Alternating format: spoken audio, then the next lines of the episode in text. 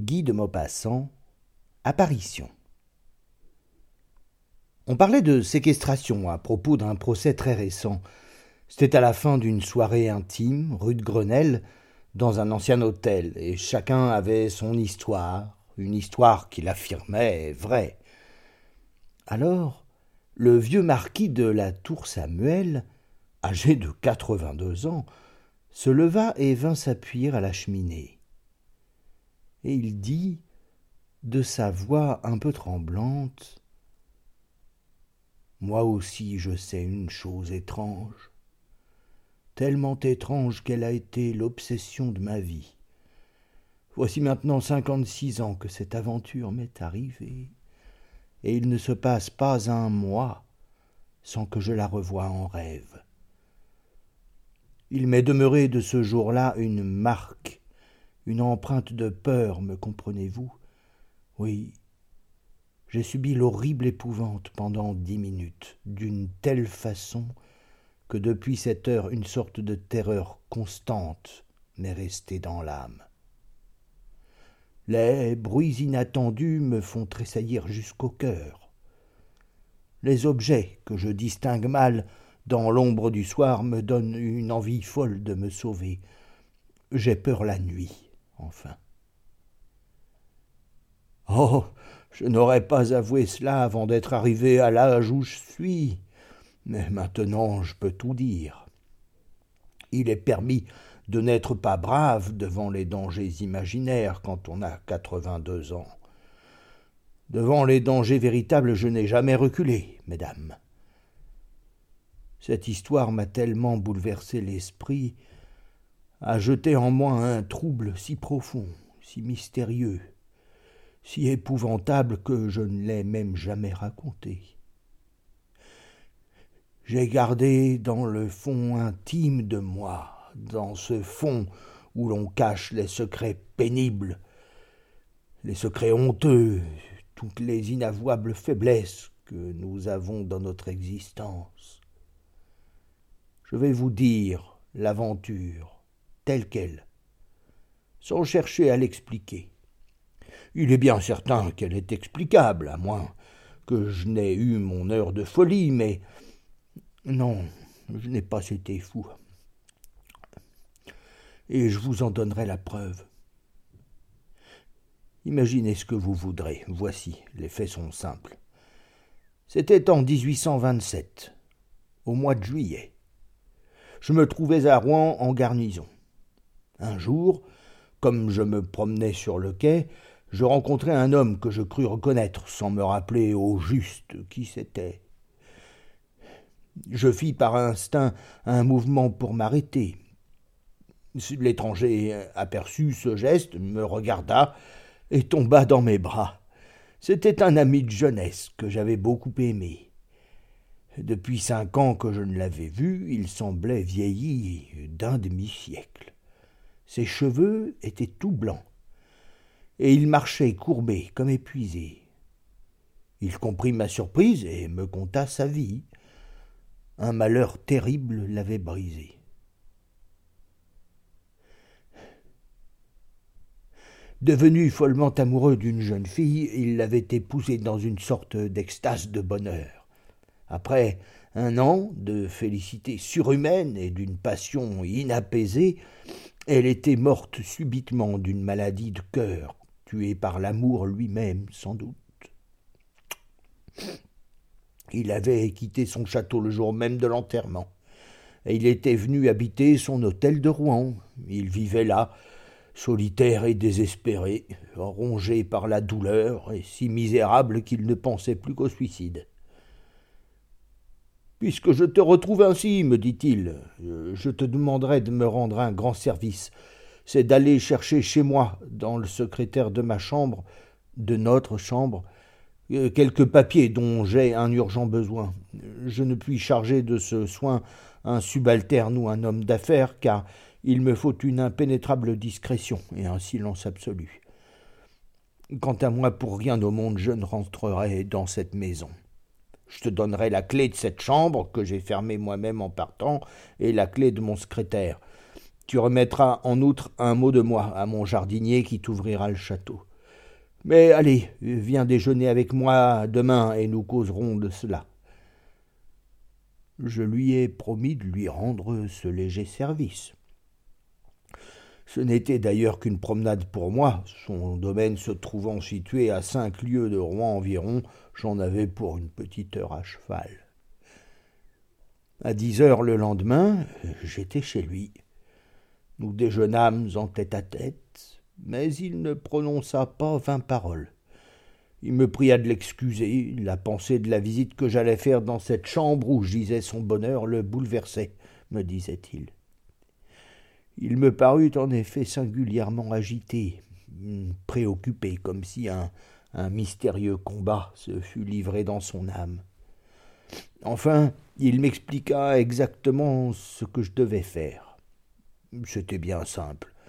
Il me fallait prendre deux paquets de lettres et une liasse de papiers enfermés dans le premier tiroir de droite du meuble dont j'avais la clé. Et il ajouta je n'ai pas besoin de te prier de n'y point jeter les yeux. Je fus presque blessé de cette parole, et je le lui dis un peu vivement. Il balbutia. Pardonne-moi, je souffre trop, et il se mit à pleurer. Je le quittai vers une heure pour accomplir ma mission. Il faisait un temps radieux, et j'allais au grand trot à travers les prairies, écoutant des chants d'alouette et le bruit rythmé de mon sabre sur ma botte. Puis j'entrai dans la forêt et je mis au pas mon cheval. Des branches d'arbres me caressaient le visage et parfois j'attrapais une feuille avec mes dents et je la mâchais avidement dans une de ces joies de vivre qui vous emplissent, on ne sait pourquoi, d'un bonheur tumultueux et comme insaisissable, une sorte de d'ivresse de, force. Oui, en, approchant du château, je cherchais dans ma poche la lettre que j'avais pour le jardinier, et je m'aperçus avec étonnement qu'elle était cachetée. Je fus tellement surpris et irrité que je faillis revenir sans m'acquitter de ma commission. Puis, je songeais que j'allais montrer là une susceptibilité de mauvais goût. Mon ami avait pu d'ailleurs fermer ce mot sans y prendre garde dans le trouble où il était. Le manoir semblait abandonné depuis vingt ans. La barrière, ouverte et pourrie, tenait debout on ne sait comment. L'herbe emplissait les allées. On ne distinguait plus les plates-bandes du gazon. Au bruit que je fis, en tapant à coups de pied dans un volet, un, vieil homme sortit d'une porte de côté et parut stupéfait de me voir. Je sautai à terre, je remis ma lettre. Il la lut, la relut, la retourna, me considéra en dessous, prit le papier dans sa poche et prononça Eh bien, qu'est-ce que vous désirez? Je répondis brusquement Vous devez le savoir puisque vous avez reçu là-dedans les ordres de votre maître. Je veux entrer dans ce château. Il semblait atterré. Il déclara Alors, vous allez dans. dans sa chambre? Je commençais à m'impatienter, moi. Parbleu Mais est-ce que vous auriez l'intention de m'interroger, par hasard? Il balbutia. Non, non, monsieur, mais c'est que c'est qu'elle n'a pas été ouverte depuis la mort. Si vous voulez m'attendre cinq minutes, je vais aller aller voir si. Je l'interrompis avec colère. Ah, ça voyons Vous fichez-vous de moi? Vous n'y pouvez pas entrer puisque voici la clé. Il ne savait plus que dire. Alors, il dit euh, Monsieur, je vais vous montrer la route. Montez-moi l'escalier et laissez-moi seul, je lui dis. Je la trouverai bien sans vous. Mais, monsieur, cependant, cette fois, je m'emportais tout à fait. Maintenant, taisez-vous, lui dis-je, n'est-ce pas, ou vous aurez affaire à moi. Je l'écartai violemment et je pénétrai dans la maison. Je traversai d'abord la cuisine, puis deux petites pièces que cet homme habitait avec sa femme. Je franchis ensuite un grand vestibule. Je montai l'escalier et je reconnus la porte indiquée par mon ami. Je l'ouvris sans peine et j'entrai. L'appartement était tellement sombre que je n'y distinguai rien d'abord. Je m'arrêtai saisi par cette odeur moisie et fade des pièces inhabitées et condamnées des chambres mortes. Puis peu à peu mes yeux s'habituèrent à l'obscurité, et je vis assez nettement une grande pièce en désordre, avec un lit sans drap, mais gardant ses matelas et ses oreillers, dont l'un portait l'empreinte profonde d'un coude ou d'une tête, comme si on venait de se poser dessus. Les sièges semblaient en déroute. Je remarquai qu'une porte, celle d'une armoire sans doute, était demeurée entr'ouverte. J'allai d'abord à la fenêtre pour donner du jour, et je l'ouvris, mais les ferrures du contrevent étaient tellement rouillées que je ne pus les faire céder. J'essayai même de les casser avec mon sabre sans y parvenir. Comme je m'irritais de ces efforts inutiles et comme mes yeux s'étaient enfin parfaitement accoutumés à l'ombre, je renonçai à l'espoir d'y voir plus clair et j'allai au secrétaire. Je m'assis dans un fauteuil, j'abattis la tablette, j'ouvris le tiroir indiqué, il était plein jusqu'au bord. Il ne me fallait que trois paquets, que je savais comment reconnaître, et je me mis à les chercher. Je m'écarquillais les yeux à déchiffrer des suscriptions quand je crus entendre, ou plutôt sentir, un frôlement derrière moi. Je n'y pris point garde, pensant qu'un courant d'air avait fait remuer quelque étoffe, mais au bout d'une minute, un autre mouvement, presque indistinct, me fit passer sur la peau un singulier petit frisson désagréable. C'était tellement bête d'être ému, même à peine, que je ne voulus pas me retourner, par pudeur pour moi-même. Je venais alors de découvrir la seconde d'Elias qu'il me fallait. Je trouvais justement la troisième quand un grand et pénible soupir, poussé contre mon épaule, me fit faire un bond de fou à deux mètres de là. Dans mon élan, je m'étais retourné, la main sur la poignée de mon sabre. Et certes, si je ne l'avais pas senti à mon côté, je me serais enfui comme un lâche. Une grande femme, vêtue de blanc, me regardait, debout, derrière le fauteuil où j'étais assis une seconde plus tôt. Une telle secousse me courut dans les membres que je faillis m'abattre à la renverse. Oh. Personne ne peut comprendre, à moins de les avoir ressentis, ces épouvantables et stupides terreurs. L'âme se fond. On ne sent plus son cœur. Le corps entier devient mou comme une éponge. On dirait que tout l'intérieur de nous s'écroule. Je ne crois pas aux fantômes. Eh bien, j'ai défailli sous la hideuse peur des morts, et j'ai souffert. Oh. Souffert en quelques instants plus qu'en tout le reste de ma vie, dans l'angoisse irrésistible des épouvantes surnaturelles. Si elle n'avait pas parlé, je serais mort, peut-être. Mais elle parla, elle parla d'une voix douce et douloureuse qui faisait vibrer les nerfs. Oh, je n'oserais pas dire que je redevins maître de moi et que je retrouvais ma raison. Non, non. J'étais éperdu à ne plus savoir ce que je faisais, mais cette espèce de fierté intime que j'ai en moi, un peu d'orgueil de métier aussi, me faisait garder presque malgré moi une contenance honorable. Je, posais, pour moi, et pour elle sans doute, pour elle, quelle qu'elle fût, femme ou spectre. Je me suis rendu compte de tout cela plus tard, car je vous assure que dans l'instant de l'apparition je ne songeais à rien. J'avais peur. Elle dit Oh, monsieur, vous pouvez me rendre un grand service. Je voulus répondre, mais il me fut impossible de prononcer un mot. Un bruit vague sortit de ma gorge. Elle reprit. Voulez-vous? Vous pouvez me sauver, me guérir. Je souffre affreusement. Je souffre. Oh, je souffre. Et elle s'assit doucement dans mon fauteuil. Elle me regardait. Voulez-vous? Je fis oui de la tête, ayant encore la voix paralysée. Alors, elle me tendit un peigne en écaille et elle murmura Peignez-moi. Oh, peignez-moi, cela me guérira.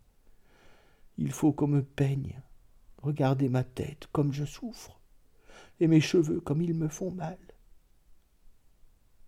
Ses cheveux, dénoués, très longs, très noirs, me semblait-il, pendaient par-dessus le dossier du fauteuil et touchaient la terre. Pourquoi ai-je fait ceci? Pourquoi ai-je reçu, en frissonnant, ce peigne? Et pourquoi ai-je pris dans mes mains ces longs cheveux qui me donnèrent à la peau une sensation de froid atroce, comme si j'eus manié des serpents? Je n'en sais rien. Cette sensation m'est restée dans les doigts, je tressaille aujourd'hui encore en y songeant.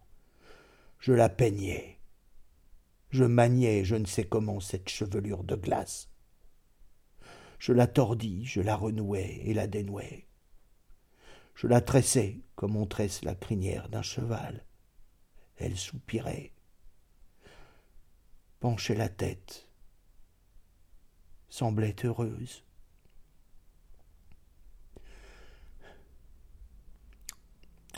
Soudain, elle me dit merci, m'arracha le peigne des mains et s'enfuit par la porte que j'avais remarquée entr'ouverte. Resté seul, J'eus pendant quelques secondes ce trouble effaré des réveils après les cauchemars. Puis, je repris enfin mes sens, je courus à la fenêtre et je brisai les contrevents d'une poussée furieuse. Un flot de jour entra. Je m'élançai sur la porte par où cet être était parti. Je la trouvai fermée et inébranlable. Alors une fièvre de fuite m'envahit, une panique, la vraie panique des batailles. Je saisis brusquement les trois paquets de lettres sur le secrétaire ouvert. Je traversai l'appartement en courant. Je sautai les marches de l'escalier quatre par quatre. Je me trouvais dehors, je ne sais par où, et apercevant mon cheval à dix pas de moi, je l'enfourchai d'un bond et partis au galop. Je ne m'arrêtai qu'à Rouen et devant mon logis. Ayant jeté la bride à mon ordonnance, je me trouvais dans ma chambre où je m'enfermais pour réfléchir. Alors, pendant une heure, je me demandais anxieusement si je n'avais pas été le jouet d'une hallucination. Certes, j'avais eu un de ces incompréhensibles ébranlements nerveux, un de ces affolements du cerveau qui enfantent les miracles, à qui le surnaturel doit sa puissance et j'allais croire à une vision, à une erreur de mes sens. Quand je m'approchais de ma fenêtre, mes yeux par hasard descendirent sur ma poitrine. Mon dolman était plein de longs cheveux de femme qui s'étaient enroulés au bouton. Je les saisis un à un, et je les jetai dehors, avec des tremblements dans les doigts, puis J'appelais mon ordonnance. Je me sentais trop ému, trop troublé pour aller le jour même chez mon ami. Et puis je voulais sûrement réfléchir mûrement à ce que je devais lui dire. Je lui fis porter ses lettres, dont il remit un reçu aux soldats. Il s'informa beaucoup de moi. On lui dit que j'étais souffrant, que j'avais reçu un coup de soleil, je ne sais quoi. Il parut inquiet. Je me rendis chez lui le lendemain, résolu à lui dire la vérité. Il était sorti la veille au soir et pas rentré. Je ne revins dans la journée. On ne l'avait pas revu. J'attendis une semaine. Il ne reparut pas. Alors, je prévins la justice. On le fit rechercher partout, sans découvrir une trace de son passage ou de sa retraite. Une visite minutieuse fut faite du château abandonné. On n'y découvrit rien de suspect. Aucun indice ne révéla qu'une femme y eût été cachée. L'enquête n'aboutissant à rien, les recherches furent interrompues. Et depuis cinquante-six ans, je n'ai rien appris. Je ne sais rien de plus.